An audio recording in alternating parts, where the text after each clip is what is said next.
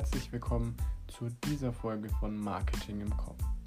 Mein Name ist Luis Binder und in dieser Folge sprechen wir über die möglichen Analysen, die dir für die Mikroumwelt zur Verfügung stehen. Das ist der Bereich, den wir beeinflussen können. Wir nähern uns damit also jetzt dem eigentlichen Unternehmen. Wie letzte Folge gilt auch diesmal, warte erstmal ab und hör rein, bevor du sagst, nee, Analysen, das ist nichts für mich. Mithilfe von dem, was ich dir gleich vorstellen werde, kannst du nämlich herausfinden, ob es Sinn macht, in einen bestimmten Markt noch einzutreten und man dort noch Geld verdienen kann oder ob der Markt quasi tot ist und du es lieber einfach lassen solltest, bevor du viel investierst und nichts dabei rumkommt.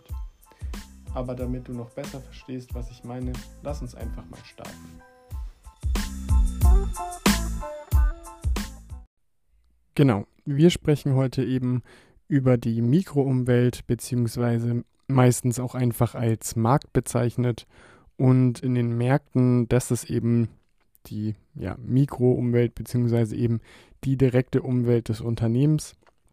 Hier geht es um die Beziehungen zwischen dem Unternehmen und den entsprechenden Kunden beziehungsweise auch zu entsprechenden Konkurrenten, Lieferanten und in manchen Fällen eben auch zum Handel in der Mikroumwelt, das ist der Ort, wo Produkte oder Dienstleistungen gekauft oder verkauft werden.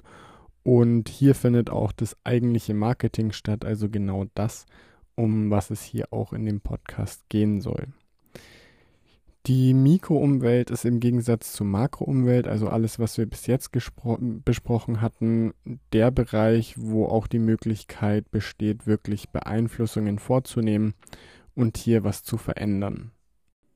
Und um hier auch wirklich Beeinflussungen vornehmen zu können, beziehungsweise um eben was verändern zu können, muss man eine sogenannte Marktabgrenzung vornehmen. Und jetzt ist vielleicht die Frage, warum es wichtig ist, den entsprechenden Markt abzugrenzen. Das hat einfach damit zu tun, dass man natürlich herausfinden muss, um welchen Markt es sich handelt, um dann auch den sozusagen richtigen Markt analysieren zu können. Also welche anderen Unternehmen sind zum Beispiel hier tätig, haben die Vorteile oder vielleicht auch Nachteile, was sind meine Wettbewerber oder wer sind meine Kunden. Und all das kann ich nur richtig analysieren, wenn ich auch weiß, was eben der relevante Markt bzw. der für mich richtige Markt ist. Es ist natürlich wichtig, dass hier auch keine wichtigen Informationen irgendwie vergessen werden oder außer Acht gelassen werden, aber dazu gibt es eigentlich ein ganz hilfreiches Tool, nämlich die entsprechenden Marktabgrenzungskriterien und die gliedern das Ganze in die sachlichen, zeitlichen und räumlichen Kriterien. Also sachlich, welche Art von Leistungen biete ich am Markt an, beziehungsweise werden eben in dem entsprechenden Markt angeboten. Zeitlich, ist der Markt vielleicht zeitlich begrenzt, also sind es Saisonprodukte, die nur im Sommer oder im Winter relevant sind und räumlich, da geht es dann entsprechend darum, ob es einfach ein lokaler Markt ist, ob der regional ist, national oder möglicherweise auch international, beziehungsweise wenn einfach, wenn es nicht international ist, aber trotzdem mehrere Länder betrifft, ob es dann vielleicht auch multinational ist. Wenn man jetzt so eine Marktabgrenzung durchführt und sich eben nach den Kriterien richtet, dann wird relativ schnell klar, dass die räumlichen Kriterien und die zeitlichen nicht das Problem darstellen, einfach weil oder meistens nicht das Problem darstellen, einfach weil dem Unternehmen bewusst sein sollte oder eben bewusst ist, ob ich mich in einem lokalen Rahmen bewege oder in einem internationalen Rahmen. Also das ist ja schon bekannt und auch, ob ich ein saisonales Produkt habe oder eben ein Produkt, das ganzjährig verkauft werden kann. Also diese zeitliche Komponente, die ist meistens auch schon relativ schnell definiert. Problematisch in Anführungsstrichen wird es dann bei der sachlichen Analyse, weil hier oft die eindeutigen Abgrenzungskriterien fehlen und sich hier die Abgrenzung eher nach dem Zweck der Analyse richtet.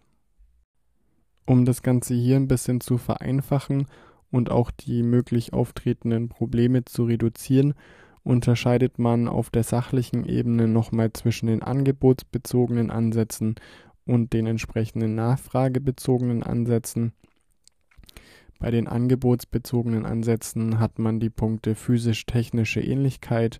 Hier untersucht man beispielsweise, gibt es, was für Inhaltsstoffe werden verwendet, was für Materialien, wie ist die Verarbeitung, die Form oder auch die technische Gestaltung. Bei der funktionellen Ähnlichkeit, da geht es darum, wird das gleiche Bedürfnis oder die gleiche Funktion erfüllt. Und bei der Kreuzpreiselastizität, da geht es dann um die Substitutionsgüter bzw. Komplementärgüter. Also gibt es Produkte, die meins ersetzen könnten oder gibt es Produkte, die in Verbindung mit meinem eher gekauft werden. Also man unterscheidet bei den angebotsbezogenen Produkten nochmal oder beim angebotsbezogenen Ansatz nochmal zwischen den physisch-technischen Ähnlichkeiten, den funktionellen Ähnlichkeiten und der Kreuzpreiselastizität. Und dann gibt es auf der anderen Seite natürlich noch die eben erwähnten nachfragebezogenen Ansätze. Hier schaut man zum Beispiel das Relevant Set an. Also bin ich überhaupt in der engeren Auswahl des Kunden? Komme ich für den Kauf überhaupt in Frage? Oder kennt der Kunde mich zwar, aber für die Kaufentscheidung bin ich eigentlich als Unternehmen ausgeschlossen? Dann schaut man sich das Kaufverhalten an. Also gibt es hier vor allem die Impulskäufer oder eher die habitualisierten Käufe, also diese Gewohnheitskäufe. Und dann als letztes schaut man sich noch den Kundentypen an. Also habe ich zum Beispiel wirklich den Endverbraucher oder ist mein Han oder ist der Handel mein Kundentyp, also das B2B-Geschäft. Die drei Punkte, also Relevant Set, Kaufverhalten und Kundentypen, das wird dann nochmal beim nachfragebezogenen Ansatz genauer analysiert. Und wenn man das alles macht, also man untersucht die räumlich und zeitlichen Marktabgrenzungskriterien und dann schaut man sich noch das Sachliche an mit den angebotsbezogenen Ansätzen und den nachfragebezogenen Ansätzen, dann hat man am Ende das Ergebnis, dass man den relevanten Markt für sein eigenes Produkt definiert hat um jetzt danach noch, also nach diesen Marktabgrenzungskriterien, noch entscheiden zu können, ob ein Markt interessant für das Unternehmen ist, kann man jetzt noch Kennzahlen sich anschauen. Und das sind zum Beispiel Sachen wie Marktvolumen, Absatzvolumen, was für ein Potenzial hat der Markt, beziehungsweise was für ein Absatzpotenzial. Oder wie stark ist der Markt bereits gesättigt? Gibt es schon viele Player, die eine Rolle spielen? beziehungsweise dann auch wirklich die Marktanteile zu analysieren, also sowohl den absoluten als auch den relativen Marktanteil. Und hier kann es zu ja, Verwirrungen kommen, denn es kann in einem Markt zwei Unternehmen geben, die Marktführer sind, nämlich einmal den, der mengenmäßig am meisten verkauft und dann denjenigen, der wertmäßig am meisten verkauft. Also wenn jemand einen, zwar einen höheren Umsatz hat, aber die Produkte billiger sind, dann kann er genauso Marktführer sein wie jemand, der zwar weniger absetzt, aber dafür einen höheren Preis aufruft.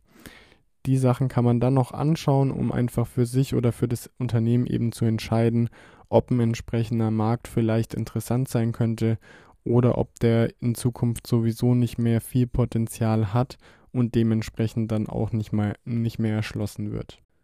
Dann möchte ich jetzt noch kurz auf die Wettbewerbskategorien eingehen. Auch hier macht es Sinn, nochmal drauf zu gucken, wenn man so eine Analyse für ein Unternehmen macht. Einfach um noch ja eine gesamtheitlich bessere Analyse zu bekommen und einfach noch ein besseres Gefühl dafür zu haben, wo man sich denn gerade bewegt und was relevant im Markt ist. Grundsätzlich hat man hier erstmal die Markensegment-Wettbewerbskategorie, also die Unternehmen verfolgen die gleichen Preise, haben den gleichen Kundenkreis und auch vergleichbare Produkte. Und hier steht das Segment quasi in Zusammenhang mit der entsprechenden Marktschicht. Wettbewerber sind zum Beispiel oder ein Beispiel dafür sind möglicherweise entsprechende Autofirmen, also wie Mercedes, BMW oder auch Audi. Die haben im Grunde genommen je nachdem natürlich, welche, über welche Modelle gesprochen wird, den gleichen Kundenkreis und vergleichbare Produkte wie einen ähnlichen Preis auch. Dann gibt es noch die Produktklassen als Wettbewerb und hier ist es einfach so, dass es ein gleiches Produkt beziehungsweise eben ein gleiche, eine gleiche Produktklasse gibt. Und hier sind eben dann im Vergleich dazu alle Autohersteller gemeint, weil es nicht mehr auch um den Kundenkreis und den Preis an sich geht, sondern rein um das Produkt. Und dann ist es egal, ob man eben ein Toyota fährt oder ob es ein Porsche ist. Es gibt außerdem noch den Funktionsträgerwettbewerb und hier werden alle Produkte zusammengeführt, die dieselbe Grundfunktion haben. Also beispielsweise, um beim Auto jetzt einfach mal zu bleiben, hier wäre es die Fortbewegung und da sind im Funktionsträgerwettbewerb natürlich auch Flugzeuge, Bahnen, Motorräder, Roller oder eben ähnliches, also alles, was mit Fortbewegung zu tun hat.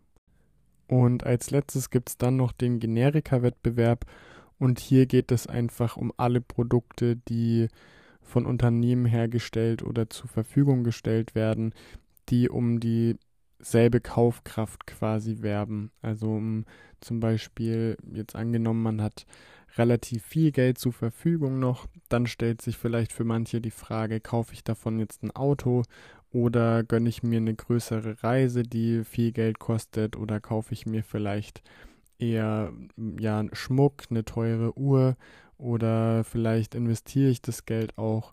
Also alle alle Produkte, die hier unter eben dieselbe Kaufkraft fallen, das fasst man dann zusammen im Generika-Wettbewerb. Weil ich vorhin das Thema Marktpotenzial angesprochen hatte, als es um die entsprechenden Kennzahlen für den Markt ging, möchte ich jetzt ganz kurz nochmal darauf auch eingehen, denn ganz grundsätzlich gibt es vier Phasen, die ein Marktlebenszyklus durchläuft. Und es macht eben keinen Sinn oder nur wenig Sinn, dann in der letzten Phase noch in diesen Markt einzutreten, weil es einfach nicht mehr wirklich ein Umsatzpotenzial gibt.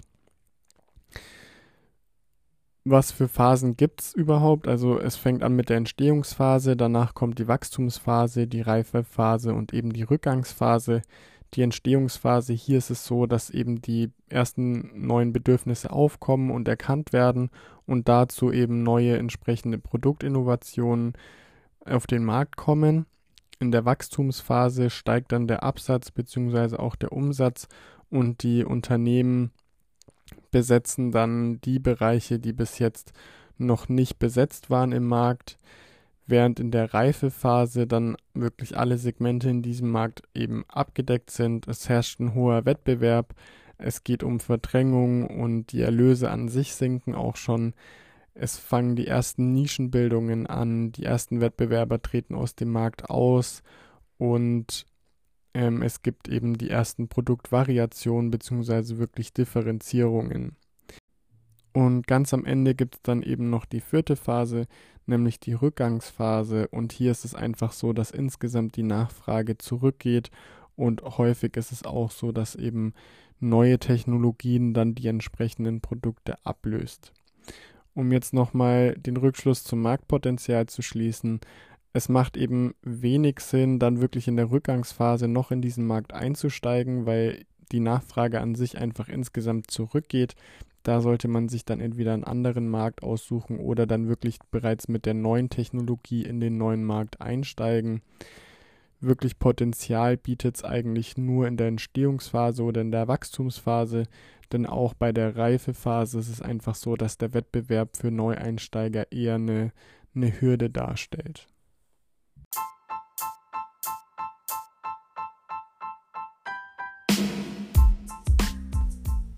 Ja, das war's heute schon wieder von meiner Seite.